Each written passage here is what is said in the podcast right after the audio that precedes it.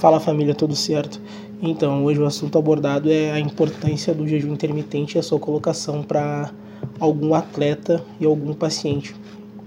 Então, o jejum intermitente tem, tem vários benefícios, tá? Uh, voltado para uma estratégia no planejamento dietético. O, tem, tem várias alterações positivas no nosso metabolismo, tá? Uh, principalmente no metabolismo no glicídico e lipídico, tá? Realmente ele o jejum intermitente ele vai implicar o que uh, uma melhora do nosso colesterol bom, tá? Ele, ele realmente ele induz o que uma redução da glicemia e insulinemia em, dia, em diabéticos, o que vai gerar realmente uma melhora em todo o perfil lipídico do diabético. Ele faz o que? Ele aumenta a concentração da adinopectina plasmática. O que, que é isso, coach? Então, família, a dinopectina plasmática é uma proteína responsável pela degradação do tecido adiposo, tá? Isso vai estimular a lipólise, que realmente é a quebra de gordura, tá?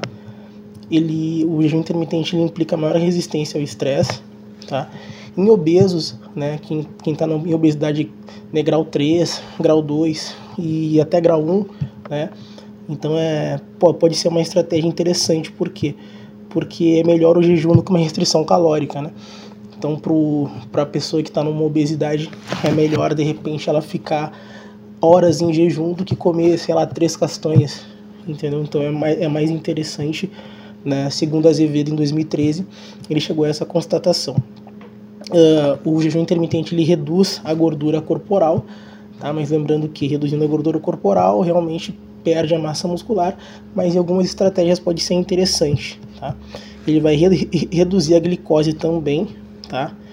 Ele vai aumentar a secreção de GH, tá? Aumentando o GH, consequentemente melhora, tá? Essa queima de gordura, tá?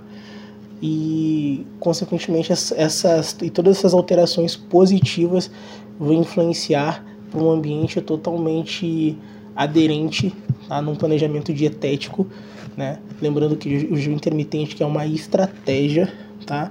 E a gente tem que saber um momento específico para trabalhar o jejum intermitente com quem tra e trabalhar, tá?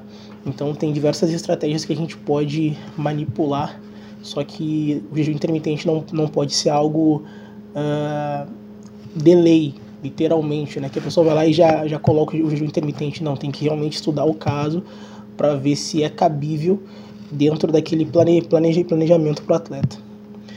Então, família, fique esperto para mais uma dica do coach. Valeu!